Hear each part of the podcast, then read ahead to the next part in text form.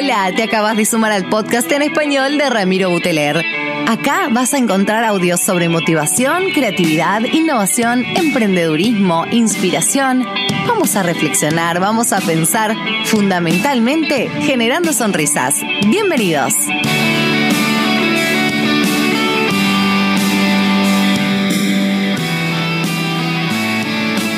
Hola gente querida, ¿cómo les va? Ramiro Buteler acá en estos podcasts en español. Muy, muy, muy contento de las devoluciones de lo que fue mi podcast número 100. Esto de haber contado y haber respondido un montón de preguntas e inquietudes que ustedes me fueron pasando.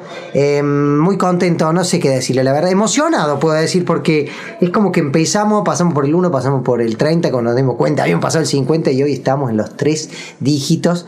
Y tengo un invitado de lujo. Empezamos con el podcast número 101 yo sé que, la ansiedad que yo les transmito a ustedes también me dice, Rami, vamos con esto de, del capitalismo consciente. ¿Qué tenía que ver esto de trabajar de la empresa con parar la pelota, observar, volver a decidir? Tengo una amiga en la casa, una profesional que admiro muchísimo, Tati Briegui. Bienvenida a estos podcasts en español. Pero yo feliz y agradecida, aparte soy la primera de los próximos 100, así que felicidades. 101 por 100 más. El primer mínimo, mínimo, imagínate. Eh, en esto de hablar de ansioso, vamos a hablar de entusiasmo más que de ansiedad. ¿sí? Nos entusiasmemos un poquito y empecemos pensando que, ¿sabes qué, Rami? Creo que las personas están creciendo más rápido a nivel conciencia que las organizaciones. Así que las organizaciones están llamadas a empezar a tomar decisiones. Y parar la pelota me parece que es el primer paso. Mira. Che, ¿qué está pasando con esto que, este nuevo mundo que evolucionó?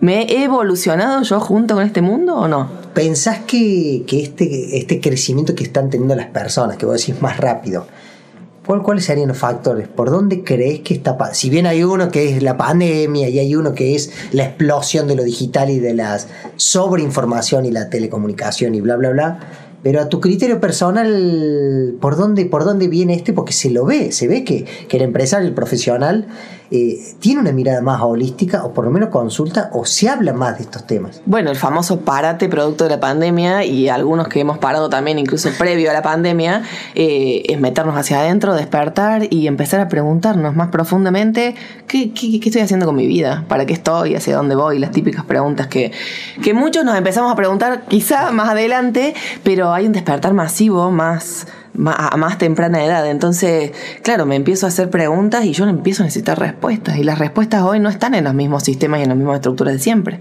Necesito empezar a cuestionar creencias. ¿Quién soy más allá de lo que hago? Si, hoy no tengo esto que tenía, ¿qué, qué aparece? ¿Qué hay detrás? Eh, ¿Qué quiero? ¿Cómo puedo empezar a hacer desde quién soy? La, la Tati, persona profesional que entra a la empresa por primera vez vos vas muy de raíz a esas, a ese tipo de preguntas. Em, ¿cuál, es tu modo operandi o por, qué entras? Yo ya sé que tiene que ver con lo que, a, lo que vos te dedicas, pero ¿cómo haces? Mi pregunta es más, más de, de, inquietud. ¿Cómo haces para llegar a la empresaria tope de la multinacional que te llama? Y, y, empezás a indagar de, de dónde venimos y de dónde vamos. Porque el empresario tope de la multinacional es un ser igual que yo y le duelen cosas muy similares a mí.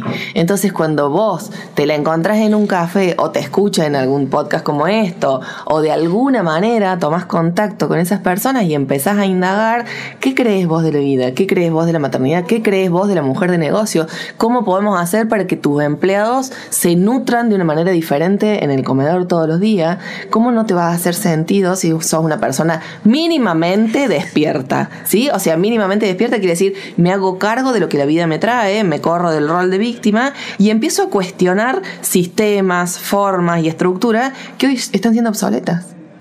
Mira, el que nos está escuchando y está en salió a correr, el que está en el auto, la chica, esta que, estamos diciendo que está en la multinacional, y dice, lo que yo siento importa, lo que yo siento eh, es parte de, de, esta, de este de estas herramientas que tengo que empezar a asimilar. No podemos no sentir, por más que hay gente que todavía duda que siente, ¿no? Pero. Vos que estás ahí, vos también sentís. Sentís, en este momento estamos sintiendo lo que estamos sintiendo y es perfecto lo que estamos sintiendo, ¿no? Entonces, incluso hay sentimientos que necesitamos cambiarle, cambiarle la fama. ¿Lo usaste como juego de palabras? ¿Estamos sintiendo lo que estamos sintiendo?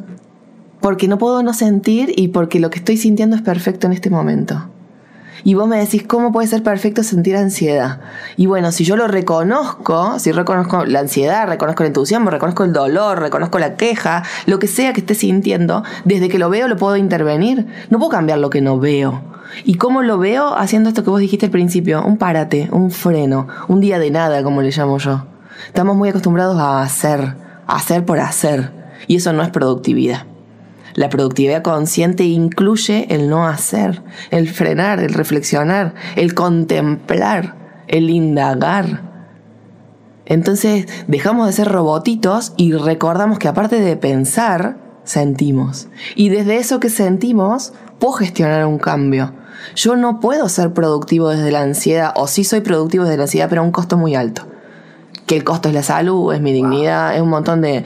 ¿No? Entonces, necesitamos empezar esto que yo te decía hace un rato. ¿Por qué ansiedad y no entusiasmo? Si siento ansiedad es porque quiero el futuro hoy, algo que nadie puede tener. Si siento entusiasmo, etimológicamente el entusiasmo es Dios en mí. O sea, estoy siendo quien soy y desde ahí hago. Es mágico. Es posible también. Pero ¿qué hace falta que tome conciencia de eso? Paro para este podcast para darle un abrazo a la Tati. Tremendo lo que estás diciendo. Escucha. Y eh, eh, estamos en el qué, sí, esto lo, lo estamos viendo. Y la gente muchas veces nos pregunta, ¿y cómo? ¿Y cómo? es que vos sabes que no te voy a contestar y sabes por qué. No por mala, porque el cómo es lo que nos traba. El cómo es el que no nos deja ser. Porque yo necesito la receta, necesito la respuesta. Y la receta y la respuesta del cómo viene de la mente. Y no es de la mente que tiene que venir la respuesta. ¿Viene de? Viene de conectarme conmigo misma, empezar a indagar qué quiero, qué significa para mí trabajar, quién soy cuando no hago, cuál es el costo que yo pago por hacer lo que estoy haciendo, qué obtengo a cambio, cómo puedo yo de alguna manera impactar o dónde está el impacto de lo que hago. Y fíjate que ahí no hay una sola respuesta, hay tantas respuestas como personas somos. Y el cómo te va a aparecer haciendo un curso de milagros, trabajando conmigo, trabajando con vos, divirtiéndote, saliendo de pesca. Vaya a saber cuál es el cómo de cada uno. El cómo es lo que aquello que te conecta con vos. Y hay muchas maneras de conectarnos con nosotros mismos. Estoy totalmente en sintonía con lo que decís. Me resuena muchísimo. Más, mira, hasta me ha sorprendido. Eh, y, y gracias. Volvemos a la señora de la multinacional, volvemos al flaco amigo nuestro, Tati, que, que, está en la empresa y que tiene que cumplir un horario, que sabe que esto está siendo obsoleto y sabe que no le dan el tiempo para el ocio, para la pausa, para la contemplación. Y él dice, ¿y, cómo hago? Porque hay, hay, una parte que sabemos que tiene que ver con el miedo, con esta inseguridad de que, pero si yo dejo esto, ¿qué voy a hacer? Eh, mira la edad que tengo. Y nosotros vemos casos de, sí. eh, tengo 60 años, me jubilé y, y ahora qué, y todo lo que esperé para hacer y ahora no lo puedo hacer. Creo que nosotros a veces estamos dando este mensaje o estamos zarandeando para que empiece a decantar en la gente. Eh, ¿Qué le decís a ese, a ese, a esa parte de las personas de la gente que están en este en, en, ese sistema o en esa... En esa carrera de la rata, que le dicen. Carrera de la rata, sí. bien, la rueda, ¿viste? Sí. Y, y, hay una parte de ellos que dicen, sí, pero no es por acá, pero... Ya sé que, que yo vuelvo al cómo. No importa, no, pero, pero te, te, puedo tirar algunos. Sí. Levántate 15 minutos antes a meditar. No lo va a entender la mente, ¿sí? Y vos quizá necesites... Porque el cómo, el cómo actual es un como rápido. La gente quiere un como rápido. Ya. Y un ya, un lomito, o sea, una hamburguesa te puedes comer rápido. Pero cuando tenés que construir una relación, cuando tenés que soltar una relación, cuando tenés que cuestionar tu manera de hacer en el mundo o un puesto de trabajo que tenga, eso lleva tiempo. Y ese tiempo lo tenés que usar para conocerte a vos.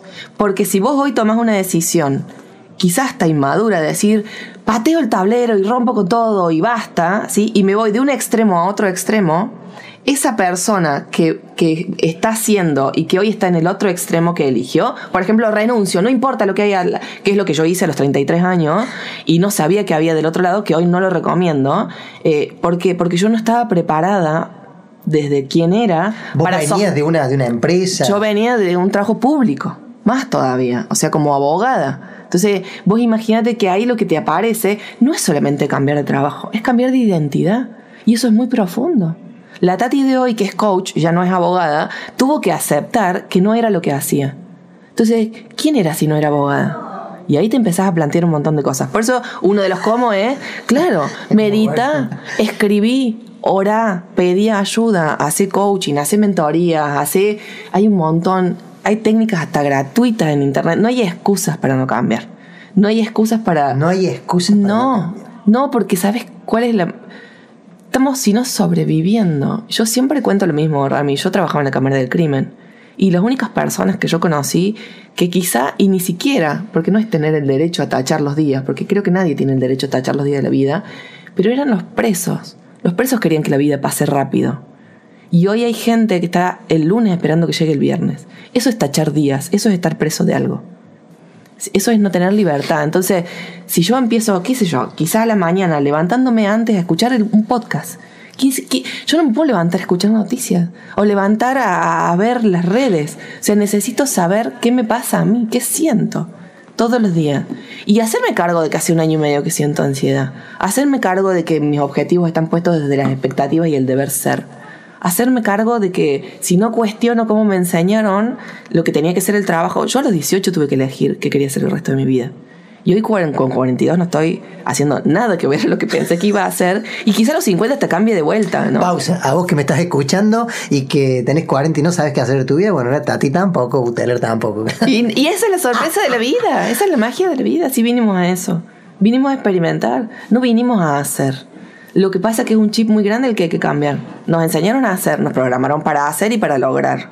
Y yo no digo que no hagas. Claro, eso te iba a decir, porque no es no, no vamos a hacer. Tiene que ver con, con ese hacer consciente de, de- Bueno, yo hace un rato te contaba esto de la triada de entre, de entre el placer, tengo que hacer para trabajar porque estoy dentro de un sistema. Pero, pero va más allá la, la mirada que vamos, que vamos teniendo. No es solamente el, el llego el viernes, el cumple el objetivo, el cobro, el, y, y te lo está diciendo, te lo decimos nosotros charlando, pero en el caso tuyo que me contabas y que me llamaba la atención, te lo dice el empresario tope gama que, que llegó a toda esa cima y te dice, no es por acá. Tengo todo y no tengo nada. Tengo todo y estoy vacío. Es muy, eh, o sea, es muy doloroso. Muy grande, ¿ah? Es muy grande. Y vos mirás para el costado y la mujer espectacular y los hijos divinos y los autos, cinco autos, dos motos, tres lanchas, la casa. Pero más allá de la cuestión material, es, es- es como mucho más profundo. En, en serio, yo no lo entendía cuando a mí me decían, no va por ahí, no va por ahí. Yo decía, claro, porque vos total tenés resuelto un montón de cosas. Cuando vos sí tenés resuelta la supervivencia, o sea, vos, Rami, estás sin laburo, vos tenés un entorno que te va a alojar en su casa 10 meses sin que le pagues. Estoy segura, eso es abundancia. Lo que pasa que es, ¿qué es abundancia para nosotros? Y tener que yo pagarme todo. No, también abundancia es permitirme recibir en un momento en que, en que me duela algo, ¿no? Entonces, eh, cuando nosotros pensamos en esas decisiones, muchas veces, "Ah, si yo no lo genero, ¿quién me lo genera? Y, y- y si estás en un entorno abundante, la abundancia llega sola. Y, y yo lo tuve que vivir, porque viví en escasez durante desde la mirada de la vida, ¿no? Durante muchos años de mi vida. Y hoy, para mí es abundante salir a caminar y ver cómo de una semilla creció un árbol. O sea, para mí eso es abundancia. Abundancia es saber que si me pasa algo, va a haber alguien que me sostiene. Eso es abundancia. No es solamente la riqueza económica, ¿sí? Que también es súper noble y mientras más tengamos, por lo menos en nuestros casos, Rami, más impacto vamos a generar en el mundo. ¿Sí? Mejores cosas Claro, vamos a poder. más recursos, más herramientas. recursos, más herramientas, más impacto vamos a generar. Entonces, ahí. ¿Cómo, cómo me unís? Eh, hablábamos de, de capitalismo consciente porque estábamos hablando de lo que está pasando en esta era en materia de trabajo, en materia de la sociedad, de, de los noticieros, y estamos hablando de la abundancia. ¿Cómo me hace una fusión entre, entre abundancia y en el trabajo? El, que cree que no es abundante cuando en realidad capaz que su mirada es la que está eh, sesgado, no está viendo cuestiones como para que empiece a encontrar herramientas en el aquí ahora, en esas ocho horas que tiene que cumplir en el octavo piso vidriado. En este contexto, hoy tener un trabajo es ser abundante. ¿Sí? Estás escuchando vos, ¿no? Bien. si, to- si el trabajo en el que estás, incluso en el emprendimiento en el que estás, porque no es solamente para que tienen relación de O dependencia. el profesional. sí. O el profesional independiente, el que le enseñaron, che, 24-7 y disponible siempre, ¿no? Entonces, no, porque tenés una vida, tenés a tus hijos, tenés un espacio de ocio, una vida espiritual. ¿Cómo compagino toda mi vida laboral con el resto de, de mi vida, ¿no? Eh, una planta. Cambia de calle cuando vayas al trabajo. Lo que hay que hacer es cambiar la emocionalidad. Yo necesito cambiar la emocionalidad de cómo estoy mirando la vida para que ahí me aparezca la respuesta. Por eso no tengo yo la respuesta, la tiene cada uno en su, en su hoy, su box de trabajo, en su lugar de trabajo. Si todavía está en ese trabajo, hay algo que tiene que aprender de ese trabajo. Hay algo que tiene que aprender de ese jefe, hay algo que tiene que de aprender de esos compañeros de trabajo. Hay algo que no está viendo y por eso sigue ahí donde está. Porque si no, podría tomar la decisión de irse. Y cuando empiezo a tomar la decisión de irme, inevitablemente mi pensamiento ya resuelto, también me puedo asesorar para hacer un plan De salida. De salida. Y eso no lo piensa la gente, ¿por qué? Por la inmediatez. Porque yo ya dije basta y yo ya me quiero ir ya. Y quizás yo puedo hoy decidirme, che, en un año me voy. En seis meses me voy. Y necesito pedir ayuda para que otro me enseñe o me ayude a mirar esto que me está pasando con otros ojos. Y por eso yo te digo el cambio emocional. Vos me decís, parece una pavada, pero yo cuando empecé a tomar la decisión de irme de tribunales, hice eso. Empecé a... Dije, no, ¿por qué voy siempre por las mismas cuadras? Puedo llegar al mismo lugar por caminos diferentes. Entonces mi cuerpo y mi sentir empezó a darse cuenta de que podía tener un mismo destino, pero podía llegar por distintas, por distintas, por distintas rutas. Entonces necesitamos empezar a reflexionar qué otras rutas hay para que yo tome la decisión. Increíble. Tati, fíjate que, que estás contando desde la simpleza de las palabras, de los detalles, de los tips, dijiste de la planta, dijiste de cambiar de, de, de, calles para llegar al trabajo, y lo que en realidad esto ya empieza a decretar o esto ya empieza a plantear, porque a veces el que me está escuchando me dice, che, pero yo estoy recontento en el trabajo y está bárbaro. Pero hay alguno que dice, mira, esto me empieza a resonar. El prestar atención, esa pausa, la aquí, ahora, el La presencia, la presencia, Rami, sí, sí. Es, mucho más profunda de lo que nosotros podemos manejar. Y tiene que ver, entiendo, o trato de entender mientras hablo, resuena, con soltar el control. Soltar el control a, fluir en esto que soy parte de un todo que es mucho mayor de lo que yo estoy. Sí, señor. Gran, gran conclusión y gran resumen, porque en definitiva, cuando suelto el control me entrego la vida. Y la vida tiene los cómo. El universo tiene los cómo. Si te corto el podcast, la, he vuelto a abrazar acá. Bien, bien. Es que, ¿sabes? Cuando la vida tiene los cómo. Porque si vos te pones los cómo desde el estado en el que estás, tus cómo van a ser muy reducidos, muy chiquititos. Muy condicionados. Muy condicionados. Vos que estás en creatividad, innovación y demás, ¿cómo te vas a poner, cómo te vas a poner a innovar y a crear desde la ansiedad, desde el miedo, desde la expectativa, desde la incertidumbre, desde la inseguridad, desde el dolor? Ahí no hay creatividad, ahí hay miedo cuando, cuando yo me, corro y me, pongo desde el paradigma este que dice, entregate a la vida, entregate a la intuición, entregate a sentir, entregate al corazón. Steve Jobs hablaba de corazón. Y hoy las empresas creen que no se puede hablar de amor dentro de las empresas. Digo, yo te lo, te lo nombro a él, gran empresario, o sea, y hablaba de intuición, y hablaba de corazón, y hablaba de amor. Entonces, ¿qué no están viendo eh, muchos emprendedores, empresarios y profesionales de no darse cuenta que el amor es expansión, el amor es creatividad, el amor es intuición. Y desde ahí construyo con otros, construyo con otros. Desde, desde ese concepto que vos traías hace un ratito de que yo soy aporte para el todo. Fíjate que hace poco leí un libro de, de Anita Morjani, algo así se llama, y ella le preguntan, ella volvió de la muerte, ella estuvo muerta, no sé yo, 10 horas, vuelve y tiene una experiencia que dice, yo no les puedo explicar a ustedes los terrícolas, muy divertidos. Porque dice, yo no te puedo contar en, en, cinco sentidos lo que son 50 sentidos allá. Dice. Entonces le dicen, bueno, pero danos, danos, algo de danos, danos un cómo, claro. te haga Y ella dice, todo en este plano es dual. Y todo acá es amor-miedo. O resonas desde el amor o resonas del miedo. Y dice, pero ¿cómo todo? Todo, dice ella. Ponete a pensar ya desde lo que pensás, de lo que decís, de lo que haces, de lo que fuera. Todo es amor-odio, dice. Entonces, eh, por lo que me venís contando, hay muchísimos micro tips o, micro acuerdos que tenemos para con nosotros mismos que tienen que ver con el, amor-miedo. Y ahí tener una herramienta, si quieres vos que te gustan los cómo y las herramientas. Yo soy capricorniana, amo las herramientas también, ¿no? Yo soy capricorniana. Pero Mira, frente a una decisión, preguntarse desde la presencia si en esta decisión hay miedo o hay amor, ahí tenés la ruta que tenés que tomar. Si elijo desde el miedo, ya sabemos cuáles son las consecuencias del miedo. Las consecuencias del miedo son incertidumbre, expectativa, ansiedad, control. Las consecuencias desde el amor son estas que te nombraba hace un ratito. Expansión, creatividad, intuición, ser uno con el universo. Ahí tenés un gran tip si me estoy por comer un lomito a la noche sabiendo que me siento mal, en este lomito, en este sándwich, ¿hay amor o hay miedo? O sea, ¿hay amor por mi cuerpo o hay escasez y lo quiero? ¿Se entiende? Entonces, y con eso todas las decisiones. Todas pero para eso necesitamos estar presentes. De a ratos, aunque sea cuando me baño, de saber cuál es el perfume. A ver, Rami, ¿cuál es el perfume del jabón en tu, en tu ducha? Yo necesito saber cuál es el olor del jabón con el que me ducho, qué temperatura tiene el agua. Es un momento de presencia. Salir a correr y estar conectado con vos mismo es un momento de presencia. Observar una flor es un momento de presencia. Agradecer es un momento de presencia. Desde ese estado tomo decisiones conscientes y tomo la decisión que tengo que tomar para mi vida.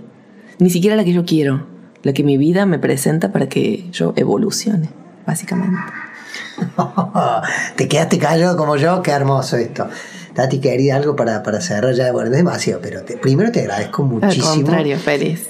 La, buena onda, la predisposición, porque le, pusiste entusiasmo, dale, vamos, vamos, y haciendo. Eh, nos escuchan en habla hispana en un montón de países. Eh, me llegan devoluciones, un tip, ya lo digo porque seguro va a salir, tribunales es en Córdoba, un, lugar, un trabajo gubernamental muy importante que, que, al argentino le da esta estabilidad para siempre. Y la Tati dejó, mira, o sea que si no te lo cuenta ella. Pero eh, al que nos está escuchando, al que le resonó, no un poquito, al que le entró por, por las tripas, a la que dejó de lavar los platos, al que dejó de lavar los platos y dijo, che, eh, me encanta esto. ¿Dónde te encontramos eh, en redes? Y, qué? Ya diste un montón de tips, pero ¿qué, qué consejo disparador nos tirás antes de, cerrar este podcast? Bueno, yo estoy en arroba tatibreji o, o y si no con el hashtag hoy puede ser una gran vida, si me buscan por ahí. O sea, esto, difundir la presencia, conectarnos con la presencia y regalarle la pregunta, ¿desde dónde hago lo que hago? ¿Desde dónde hago lo que hago? Mira, ahí tenés otra otra gran herramienta, o sea, desde dónde me entrego, tanto a mi trabajo como a mis hijos, como a mi pareja, como a mí misma, qué es lo que estoy dando, porque eso que doy es lo que estoy recibiendo, y fundamentalmente, qué significa hoy la vida para mí. ¿Qué significa hoy la vida para mí? Si significa un atardecer, tenés que tener un atardecer. Si significa comer con un amigo, tenés que comer una vez por día, con, una vez por semana con un amigo. O sea, eso, lo simple. ¿Qué significa hoy la vida para mí? Pero buscar lo simple. Lo simple de la vida. Ahí está la respuesta a todo. Tati, querida, sin palabras, me encantó. Eh, placer, te vamos a invitar nuevamente, está clarísimo, ¿no? Me encanta. Un placer. Gente, eh, se, quedan, se quedan con las preguntas de ella, no hay mucho más para despedir. Agradezco a todos ustedes por estar del otro lado, a la plataforma Revolution Network que tanta buena onda, tanto nos acompaña. Eh, Ramiro Buteler desde Córdoba, Argentina, al mundo, en este Generando Sonrisas. Chau, chau.